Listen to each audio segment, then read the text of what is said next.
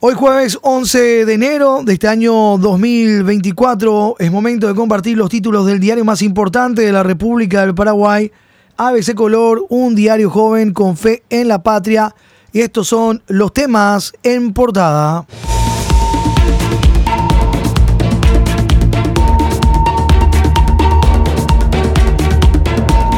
En manos de Contraloría investigar fiasco de Parksin anunciaron suspensión temporal de estacionamiento tarifado.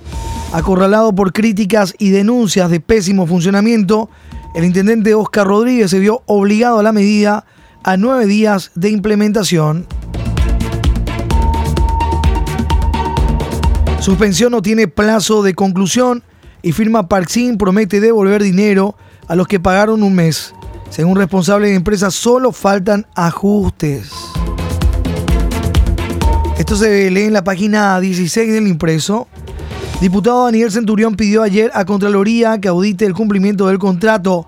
Concejales cuestionan experiencia, entre comillas, de contratista para la tarea. En hecho suspende estacionamiento tarifado ante deficiencias de Parksin. Concesionaria dice que devolverá dinero a quienes hayan pagado por un mes adelantado. La suspensión por tiempo indeterminado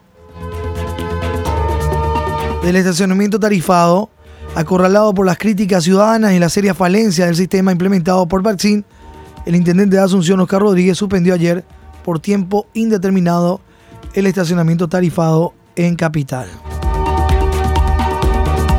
Parksin niega incumplimiento. Pedro Brito hablaba, representante de Parksin, y hablaba de que todos los sistemas tienen errores y que ellos solo deben realizar ajustes.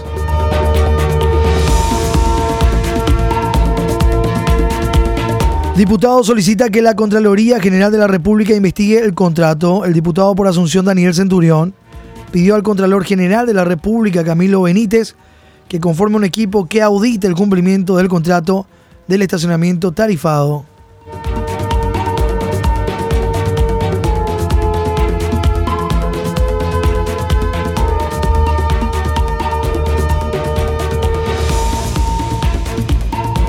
Página 16, los detalles sobre este tema. Seguimos nuestro recorrido, vamos a la 18, página 18 a 20, un amplio destaque de esta situación que está ocurriendo en el Ministerio de Educación.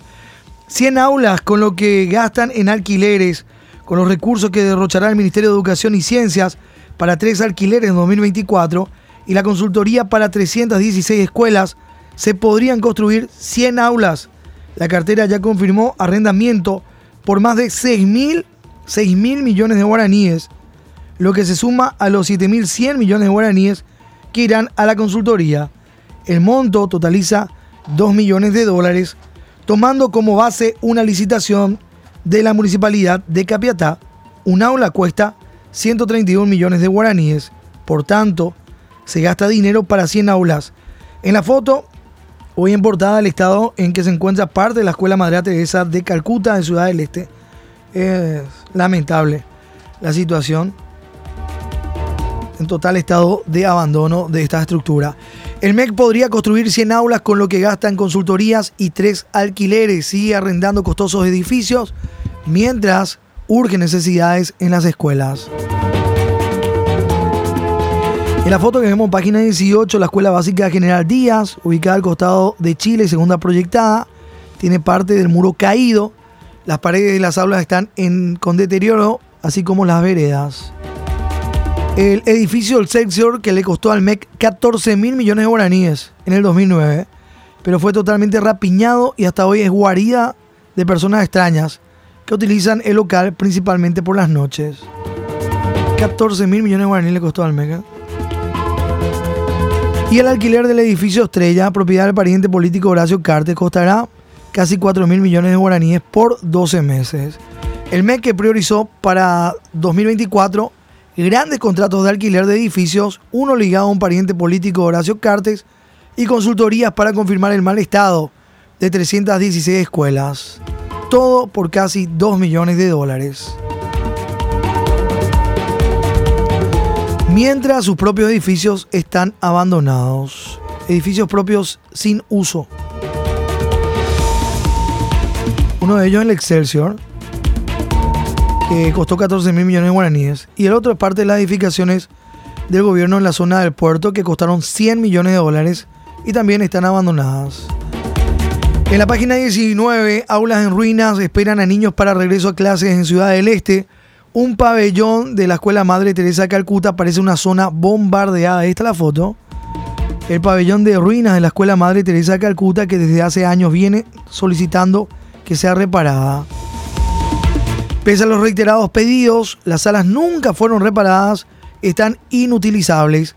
La institución tiene necesidad de aulas para el nivel inicial. Desde nuestra redacción regional Ciudad del Este, este reporte con las imágenes en la página 19 del impreso.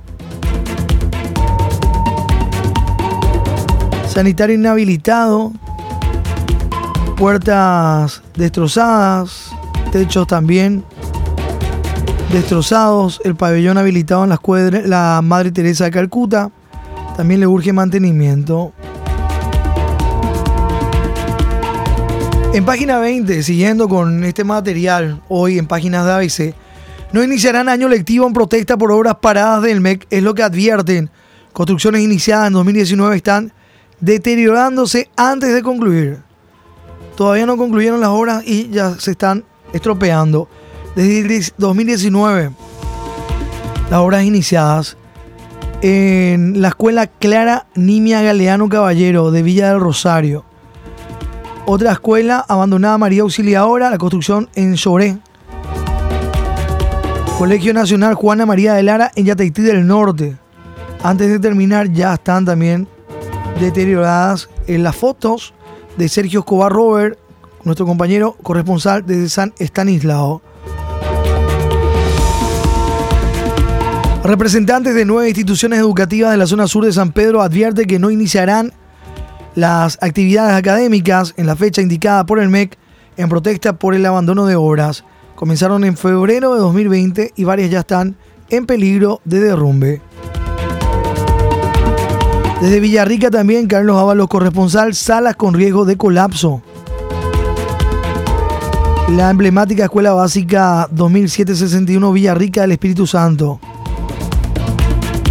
Cuatro aulas por peligro de derrumbe, clausuradas.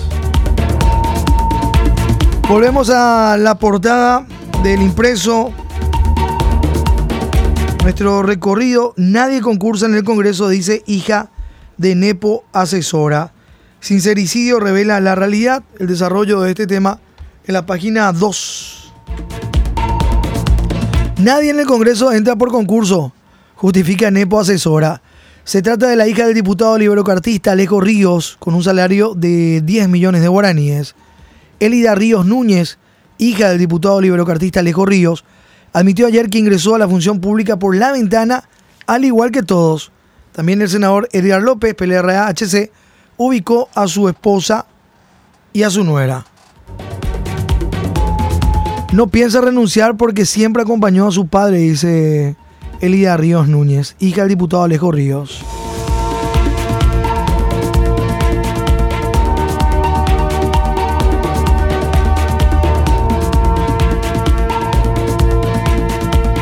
Amplían pedido de informe sobre Tratito Ovelar. La Fiscalía amplió su pedido de informe a la Cámara de Diputados en el marco de la investigación contra el titular del Congreso, Silvio Beto Velar, por la contratación de su hijo Alejandro Ovelar. Nepoloro y señora no asistieron al Congreso. El diputado Benjamín Cantero, más conocido como Nepoloro, porque justificó la contratación de su esposa como asesora para evitar que su casa se incendie. Participó ayer de la sesión de la Comisión Permanente del Congreso de manera virtual. De ese modo evitó dar explicaciones sobre la ausencia consecutiva de su esposa a su lugar de trabajo. El salario de ella, 12.700.000 guaraníes. Roya llena su oficina de operadores políticos. Roya Torres. A fin al cartismo, la legisladora llenó de operadores su oficina parlamentaria.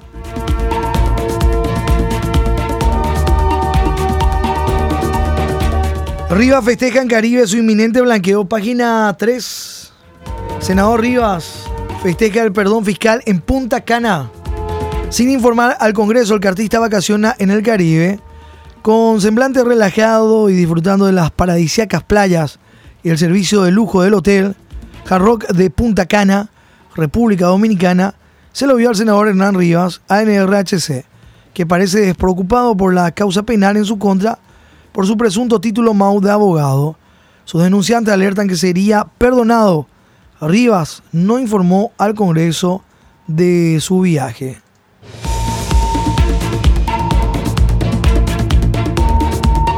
Hernán Rivas está de vacaciones en las playas de Punta Cana.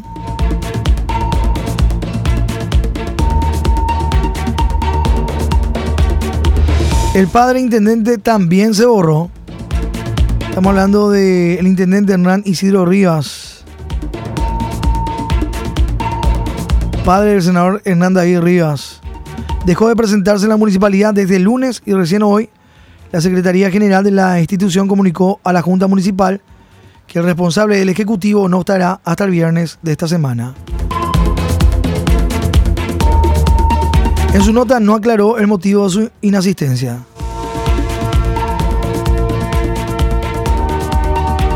Habrá blanqueamiento absoluto, lamenta el diputado Benítez, se burló del legajo estudiantil de Rivas.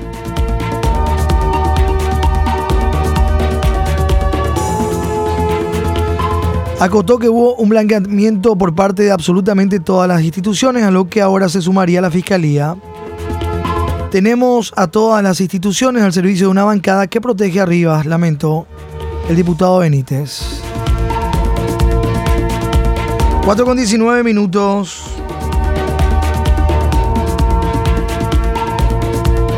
Parlamento sin obras, pero derroche continúa. Senadores se equipan con heladeras y televisores por unos 80 millones de guaraníes. Se sigue destapando el despilfarro del dinero público en el Congreso Nacional. En la página 4 tenemos la orden de compra de bienes y servicios. Televisores de 43 pulgadas. 49 millones 670 mil guaraníes el monto.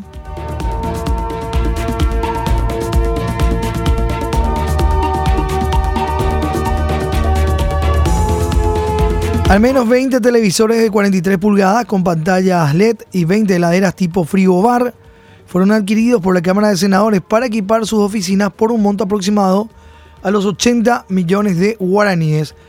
Esto se suma a los millonarios pagos para comprar y reparar equipos informáticos para el Congreso. Licitaron para arreglar computadoras, además del pago de 1.577 millones de guaraníes que hizo la Cámara de Senadores para comprar las 103 computadoras.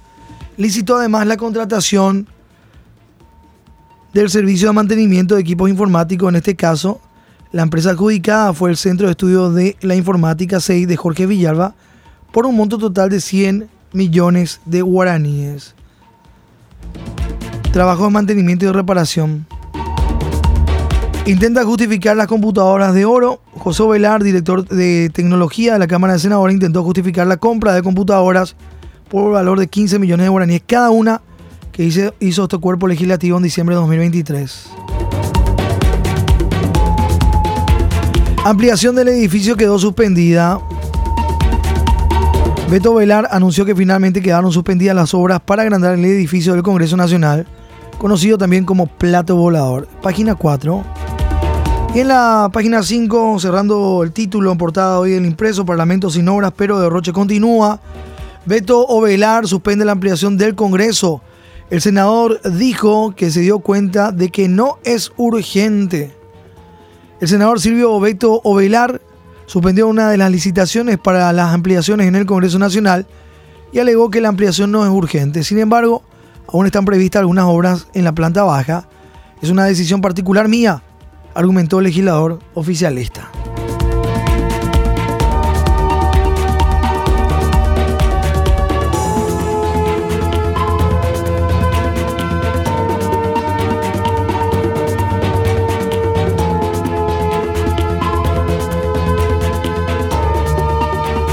Cuatro con 22. Prometían cargos en IPS a cambio de coima, entrega vigilada. También este material ya en el impreso la página 42 caen supuestos estafadores de IPS. Dos presuntos reclutadores del IPS fueron arrestados anoche como resultado de un operativo de entrega vigilada de dinero montado anoche por una comitiva fiscal policial. Según la pesquisa, una aprendida prometía contratos y nombramientos en el citado ente a cambio de una millonaria cantidad de dinero. Y en el instante Rodolfo va a estar compartiendo con nosotros y nos va, nos va a comentar también sobre esto ocurrido. Él estuvo por ahí en uno de los allanamientos en esta madrugada. Vamos a nuestra contratapa y en instante también compartimos el editorial del día. Lucas Prato, la bomba franqueada. Olimpia levantaría hoy la sanción de FIFA. La foto en contratapa hoy. Estadio de la central de nuestro balompié, escenario de grandes hazañas franqueadas, principalmente a nivel internacional. Defensores del Chaco. Oficial de local, Olimpia por un par de meses en el defensor del Chaco porque están con algunas refacciones en él. Manuel Ferreira, el empastado entre otros. ¿eh? Anoche bien tarde explosionó la bomba en para uno con la información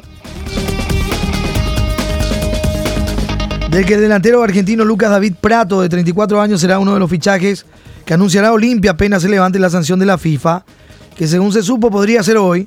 Lucas Prato, de vasta experiencia, inclusive en el fútbol europeo, estuvo el año pasado en Defensa y Justicia, aceptó venir conociendo la situación del club y con un salario que se ajusta a las posibilidades de la entidad, un mérito de los encargados de las negociaciones de contrataciones. Mientras Olimpia solicitó a la APF el usufructo del Estadio Defensores del Chaco durante la primera parte de la temporada, el Estadio Manuel Ferreira contará con un empastado totalmente renovado que demandará un trabajo de aproximadamente tres meses. Faltan ocho días para el inicio de la apertura 2024. La primera fecha, Olimpia Sudamérica, Cerro Porteño Triniense, Guaraní Libertad, Ameliano Nacional, Luqueño 2 de Mayo, General Caballero, Tacuarel.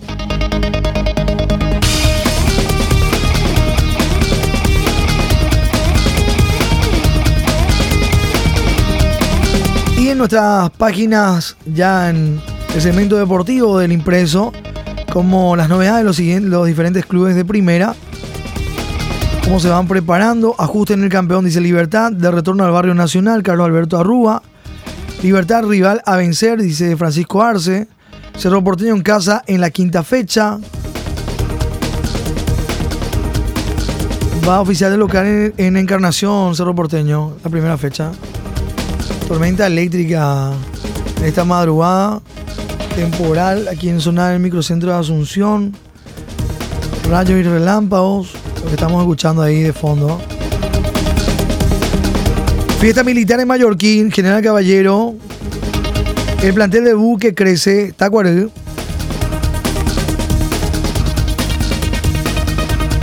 Deportivo Luqueño se aproxima la noche Aurea Azul. Guaraní y 2 de mayo doble empate matinal eh, amistosos. Ameliano Sol de América, igualdad entre titulares.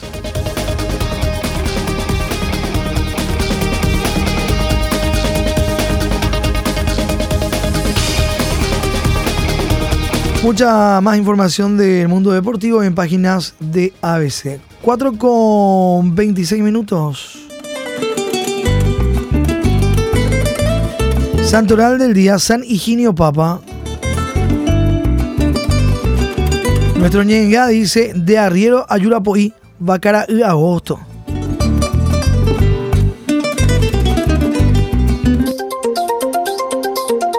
ABC Color, el diario completo, presenta el editorial de la fecha. El usuario no tiene por qué pagar las chapucerías de Parksin. El intendente Oscar Nenecho Rodríguez, ANR Cartista, suspendió la ejecución del proyecto de estacionamiento tarifado hasta tanto la Dirección de Tecnología de la Información y Comunicación de la Municipalidad informe sobre las denuncias ciudadanas de público conocimiento respecto a las deficiencias de la aplicación móvil multiplataforma del sistema integrado y su usabilidad. Tardó ocho días para concluir que el chapucero emprendimiento, que se extendería por 15 años, empezó muy mal y no solo por la deficiencia tecnológica apuntada, sino también por otros motivos atribuibles a Parksin. En efecto, el caso va mucho más allá de la tecnología aplicada. El emprendimiento está viciado, de modo que lo pertinente es darlo por terminado de una vez. El usuario no tiene por qué pagar las chapucerías de Parksin, es lo que dice en parte nuestro editorial hoy jueves 11 de enero. Lee ABC Color, el diario completo.